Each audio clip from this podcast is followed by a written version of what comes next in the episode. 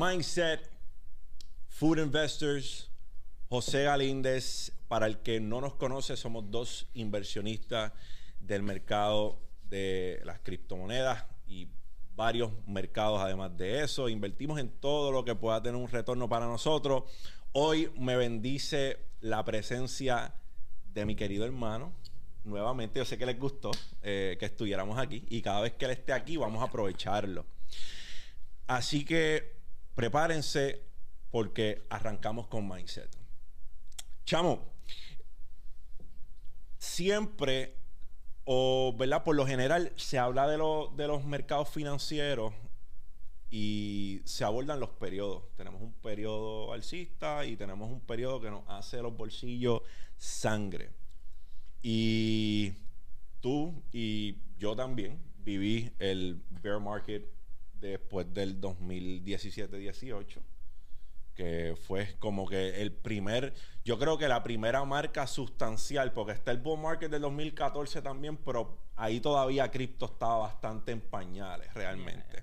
Yo creo que el primer mainstream bull market y bear market de cripto vino en 2017, 2018. Se vivieron años que profit era escaso después de ahí, hasta el 2020. Y yo al menos he visto como que, no sé, algo diferente. Sí se ven tendencias alcistas o bajistas, porque pues cuando, cuando, por ejemplo, cuando Bitcoin corrigió de 62, que Elon dijo que, que lo estaba aceptando con Tesla y que tenían Bitcoin en el balance sheet de, Tesla, subió como de 50 a, a 62 mil o algo así. Pero después cuando dijo que no iba, ¿verdad? Que ya no iba a aceptarlo por lo de la energía o whatever, las emisiones, you name it. Pues corrigió. Y después de eso, pues vino un periodo bastante bearish, que Bitcoin corrigió hasta 29 mil, 28 mil dólares. Estamos, cambió el paradigma. Todavía vamos a vivir un periodo alcista de más de 9, 11 meses a lo mejor. Y dos o tres años de un periodo bajista o ahora estamos viendo algo diferente, que son periodos alcistas y periodos bajistas dentro de un año. Cambió la vuelta, sigue siendo la misma. Vamos a ver un bear market que nos va a hacer canto. What do you think? ¿Qué tú piensas? Bueno, yo creo que estamos conociendo todavía el mercado de criptomonedas. Es muy joven. Obviamente nosotros pensamos, ya, ya tiene 10, 11 años, la cantidad que tú quieras decirle en base a tus cálculos, pero todavía es muy joven comparado con otros mercados financieros. Si tú piensas en el mercado financiero tradicional, un periodo de bull market dura en promedio 2.7 años. Uno de bear market te dura 9.6 meses. Cripto es bien diferente en lo que hemos visto en el pasado. So, lo que yo pienso es, no solamente estamos conociéndolo, sino que también quizás está madurando. Podemos llegar al punto donde nosotros podamos decir, sabes que ahora cripto se está comportando como un mercado financiero tradicional, donde sus periodos de bull market con diferentes etapas alcistas dura 2.7 años y sus bear markets van a ser bastante cortos comparado con lo que es un bull market de quizás nueve meses, un añito. Eso sería lo ideal, porque a ti te, te permite como inversionista tener una estrategia de inversión y no estar tan desesperado en esos ciclos. Pero pienso que todavía estamos conociendo ese mercado a plenitud. Mira, en, yo entiendo que el bull market realmente se, se, empezaron a ver destellos de lo que era este bull market después de la pandemia.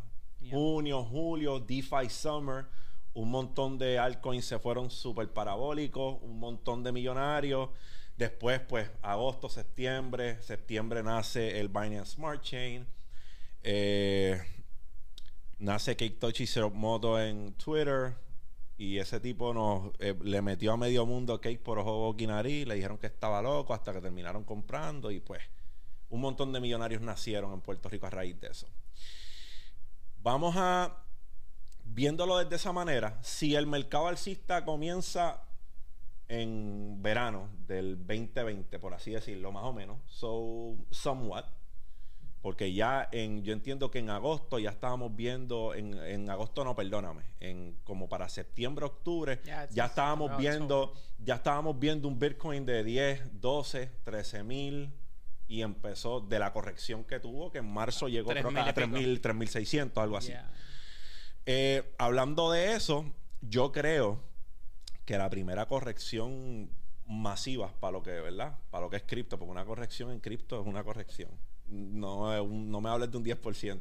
Eso, eh, en este mercado, eso no es una corrección. Meaningless. Exacto. Eso es una corrección por hormiga. 10% o 15% no, eh, eso no nos mueve. El primer cantazo lo cogimos cuando estábamos cenando con Chente. Para esa fecha ya todo estaba cogiendo un azote chévere. Yeah. Ya todo estaba cogiendo un azote bastante chévere. Y nosotros cenamos con Chente abril Ah, no, de este no, año, como yo entiendo que como abril. So, y se, pues, pues es para el tiempo que Elon dijo lo que Elon, el China Ban, como, porque para los que no conocen este mercado, China banea Bitcoin y cripto eh, 15 veces al año. Eso, eso no es nada nuevo. Ellos encuentran una razón nueva para banearlo. Para banearlo. Y conste, el- las personas, el mercado más grande de cripto viene del continente asiático. Esos son los que mueven. La realidad. Siempre he dicho que los puertorriqueños pueden, ah, como comunidad de inversión, tener impacto al nivel de los asiáticos si se unen todas las comunidades. Si se Eh. promueve la unidad, el mismo efecto, tanto al alza como a la baja. Eh, bueno, se ha visto en muchos proyectos. Ya, pero a pequeña escala, pero A si, pequeña si escala. se hace ah, de forma ah, organizada en cuanto a estructura edu- educativa, o sea, Ajá. no, no con el propósito de tú hacer un pump and Pump dump, and dump. sino, mira, vamos a educar a todas las comunidades en este proyecto porque vemos el potencial, todos los mentores están en armonía y se, se le da ese, Ese, impulso. El resto del mercado no sabe qué está pasando y reacciona en armonía, eso todo el mundo se beneficia. Eh, se puede lograr. Ah, pues mira, viendo, viendo eso, yo creo que si doy un poco, ¿verdad? De, de- mi opinión, lo que yo pienso que está pasando en este mercado es que, a diferencia de los años pasados, creo que hay una. están involucrados los grandes inversionistas del mundo entero, por así decirlo, a diferencia del 2017 y 2018. Square, BlackRock, eh, you name it. Like, tenemos, tenemos compañías con carteras de inversiones de trillones de dólares que están empezando a ofrecer cripto como un producto de inversión. Yo creo que ese es el cambio principal que se está viendo en este mercado. Que los periodos bajistas como el del 2018, que pompió a 21 mil o algo así, después te dejó con 3 mil pesos o con 2 mil pesos, creo que eso pues cambió un poco. Creo que estamos viendo algo diferente porque hay mucho más dinero, primero hay mucho más dinero invertido y el mundo está despertando a lo que es cripto. O sea, el mundo está despertando porque comparando con, con- otros mercados, cripto tiene una, una fracción de lo que tienen los otros mercados. Por eso es que está en pañales y muchas personas piensan que están tarde. So, desde ese punto de vista, yo creo que ahora mismo, o lo que se ha visto en este bull market, han sido periodos alcistas, dos, tres meses, y como que descansa el mercado, tienes unos meses que lo que hay es drawdown, y después como que ganan notoriedad ciertas cosas y, vuel- y, y vuelves a tener un periodo alcista. Al menos eso es lo que he visto en, el- en este, en este año que ha pasado ahora. So, ¿cómo, cómo, cómo, cómo cambia eso la manera que operamos nosotros como inversionistas? ¿Cómo nos preparamos? Yo creo que tenemos que estudiar los movimientos y el comportamiento de estos grandes inversionistas. Porque, nuevamente, es un mercado que estamos conociendo, está madurando. Lo que yo pienso que va a ocurrir, es mi opinión, tú sabes, bien limitada. Nosotros somos locos Mi Eh, opinión. nosotros somos Es locos. Una opinión. ¿Ok? O tome- eh, lo, que, lo, que, lo que estamos diciendo no es para que lo escriban en una piedra. Estamos, estamos compartiendo perspectiva y ese es el propósito de este espacio. Si no lo han entendido todavía. Por favor. So- Son Bueno, opiniones. Nosotros no determinamos lo que pasa en este mercado. Eh, nuevamente, pienso que está madurando, estamos conociéndolo. A medida que madure, nuevamente, los periodos de bull market para mí van a ser más extensos que los de bear market. Y entiendo que los periodos bajistas, esos bear markets, van a ser menos impactantes que en el pasado, porque ahora hay más intereses que proteger.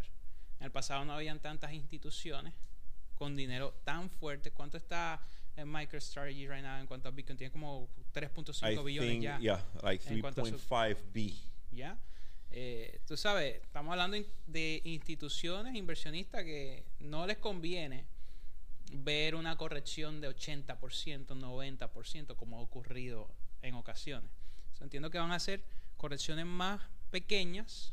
Obviamente va a estar eh, sujeto a si hay una crisis económica, etcétera. Pero aún Noticia, así, aún así, eh, pienso que cripto will thrive. You know, va, va a ser el mercado que va a sobrevivir. Claro, y bien importante que cuando cuando Chamo habla de que las cor- de que no vamos a ver o, o, verdad que no, no es probable que veamos correcciones de un 80%, un 90%, estamos hablando de los proyectos sólidos en market cap. No Oh, estamos hablando yeah. de los apes, papito. Eh, pues que lo- eh, es, que hay, es que hay que decirlo porque, ok, lo digo porque siempre va a haber alguien que va a pensar que, que metió 10 mil pesos aquí y que, pues, ah, no, pues el chamo dijo que ve difícil que corrija más de un 80%. No, papito, no estamos hablando de todos los proyectos. Van a haber proyectos todavía que le vas a meter 5 y te va a dejar con negativo 5.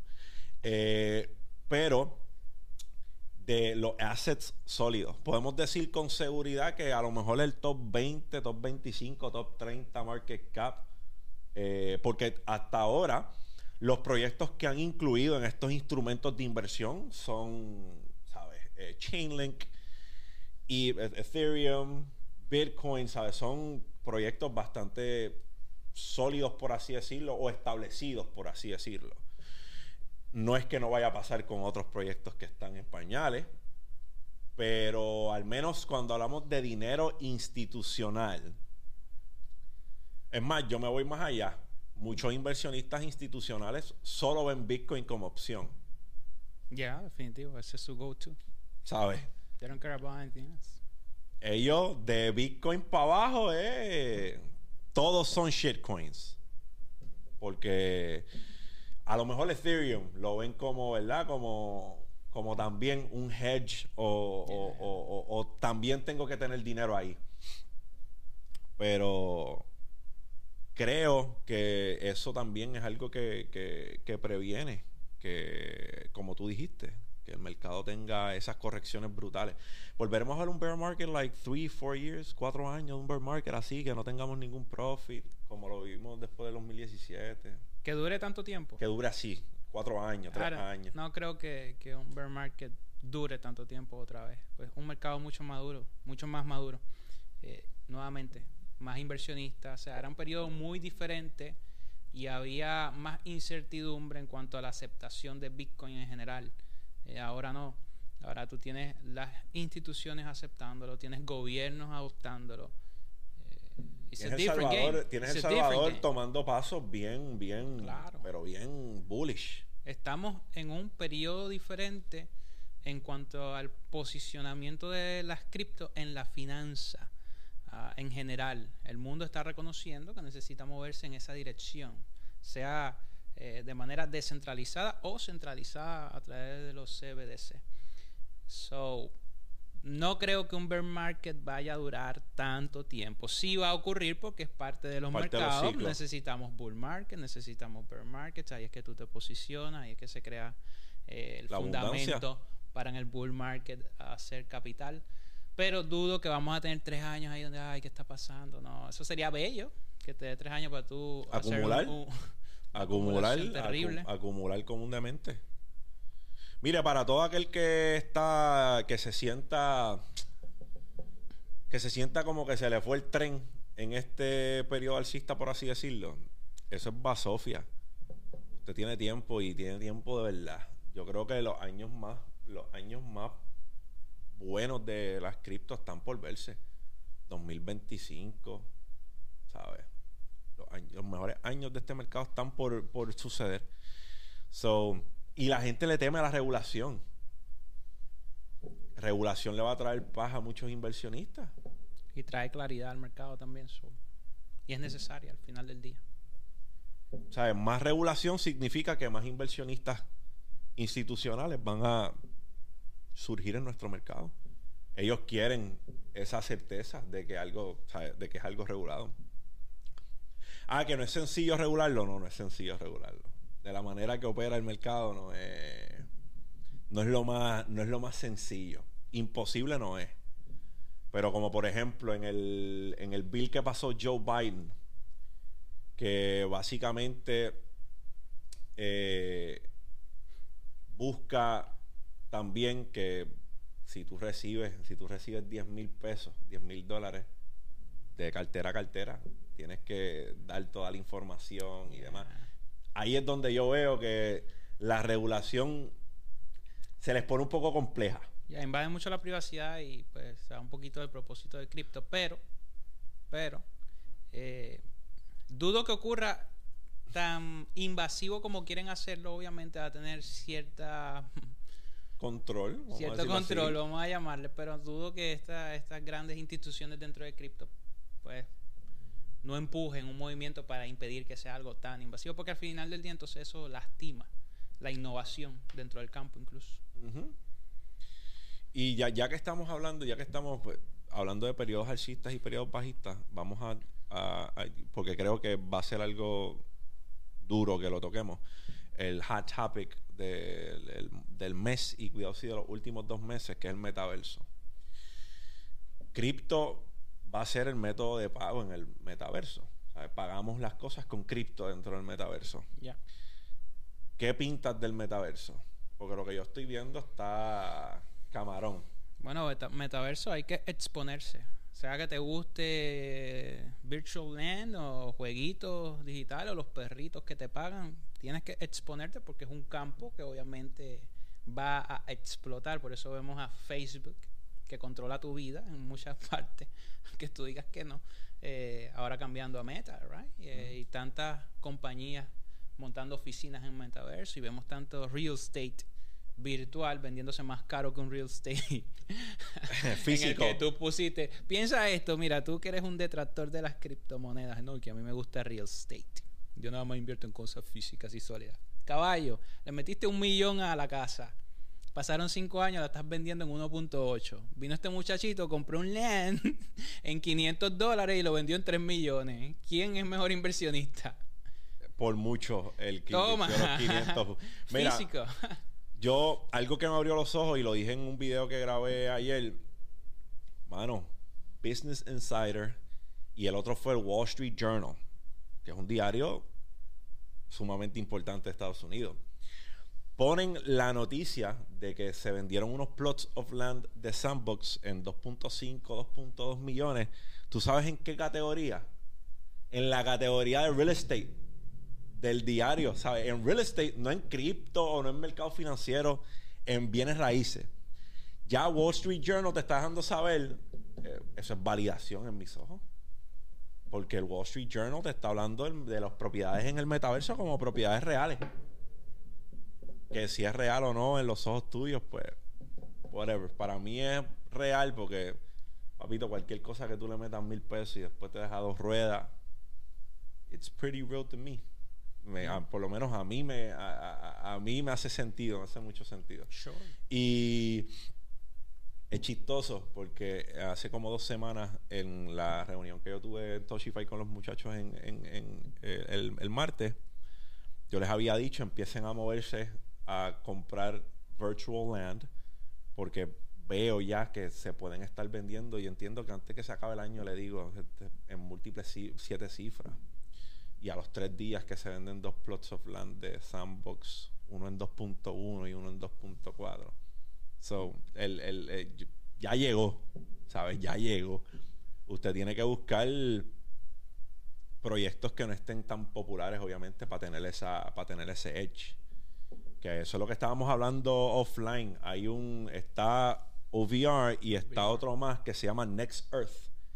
Que literalmente miras el globo terráqueo, seleccionas, o sea, si quieres comprar la palguera en Lajas, puedes comprar la palguera en Lajas. Pero si eres un poco más visionario, comprar, qué sé yo, eh, Miami Beach, una parte, un plot of land de, de Miami, por, papi, 15, 20, 25 pesos ahora, quién sabe dónde esté Next Earth. Y estás comprando realmente lo que está en el mapa, ¿sabes? Estás comprando, porque en Sandbox tú estás comprando un plot of land, pero es, del- virtual es- land. es virtual del, del juego, es, es exclusivo al juego. Yo te estoy hablando de que puedas invertir en un pedazo de tierra, como mismo está en el, en el globo terráqueo, que puedas ser dueño de ella. Y el, eh, they tokenize it vía NFT. Te cogen la- el pedazo de tierra y lo convierten en un NFT. Nice. So, pay attention. Presten atención. Hagan su research. Busquen información. Esto no es un llamado a que se vaya como un loco y le explote media cartera lo que yo estoy diciendo. Por favor, no haga esa mierda. Eh, a veces la gente tiene un tapón en, un oído y escuchan lo que le conviene nada más. Y esa no es la intención. Nosotros no estamos aquí chileando cuanta porquería por chilearla. Aquí nosotros te damos la información y tú pues haces tu diligencia como todo inversionista. No te vayas como un animal a invertirle a cualquier cosa que nosotros mencionamos. Por más lindo que te parezca. Por favor, investiga. So, chamo, algo más, periodos alcistas, periodos baj- bajistas, los dejas con algo. Lo único es que abra su mente, edúquese, expóngase al mercado, olvídese de si es alcista o bajista, usted nutra su mente. Lo que tiene que estar siempre en un bull market es tu mente, adquiriendo conocimiento para que te beneficies de todas las etapas del mercado. Nada más con el testigo, Food Investors, José Galíndez, Mindset. Llévatelo, Andy.